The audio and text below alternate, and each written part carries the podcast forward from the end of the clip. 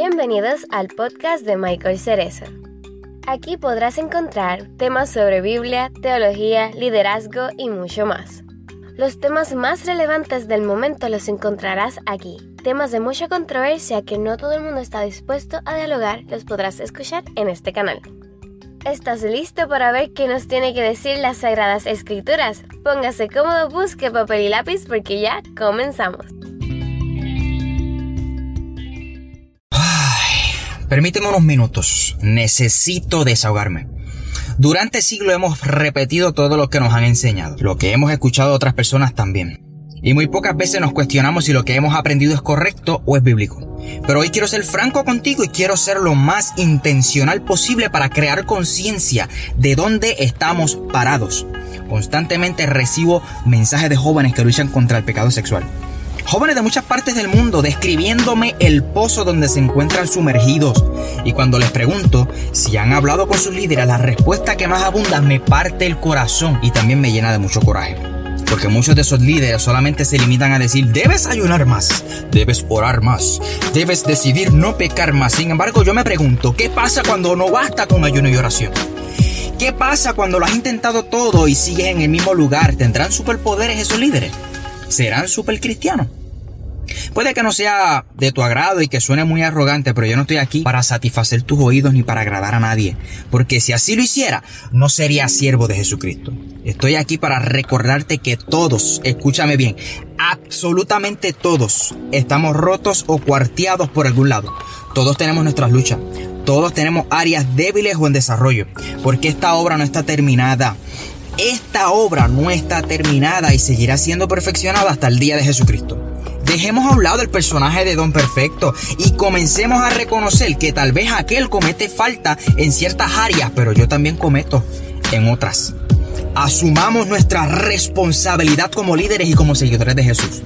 Ayudemos al caído extendiéndole la mano para ayudarlos a levantar. Basta ya de recomendar, basta ya de hablar, basta ya de motivar y, darle la mano a aquel que esté en el suelo, sin importar la razón por la cual se encuentra ahí. Seamos más efectivos en ayudar al pecador y no solamente en señalar el pecado de la gente. Seamos más efectivos en mostrar la gracia y la misericordia de aquel que habita entre nosotros. Basta ya de colocar lo que hacemos en un templo por encima de ayudar a nuestro prójimo.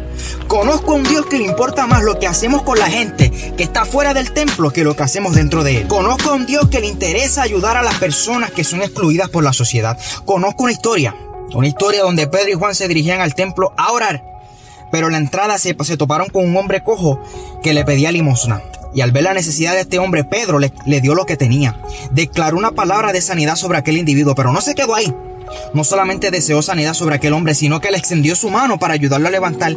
Y fue ahí, querido amigo, fue ahí donde aquel hombre, los pies comenzaron a enderezarse, cuando Pedro le extendió su mano.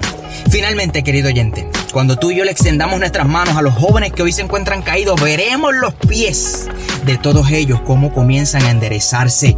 Con esto no quiero decir que el ayuno y la oración no funcionen. Lo que intento decirte es que dejes a un lado la perfección de líder que tienes y comiences a ser más humano. Así como Marcos presenta a Jesús en su Evangelio, un Jesús centrado en la plena humanidad, el cual nos invita a imitar en su totalidad. Un Jesús que lloró, un Jesús que tuvo sed, un Jesús que se cansó, un Jesús que en algún momento eh, pidió no pasar por tanto sufrimiento, sin embargo mencionó que se hiciera la voluntad del Padre por encima de la suya. Un Jesús que se pasaba con la gente, que ayudaba a la gente, que le hablaba a la gente necesitada, no a la que se encontraba dentro del templo, porque es que los sanos no tienen necesidad de médicos.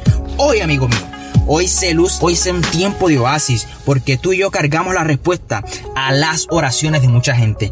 Hoy, querido amigo, quiero invitarte a que seas como Jesús.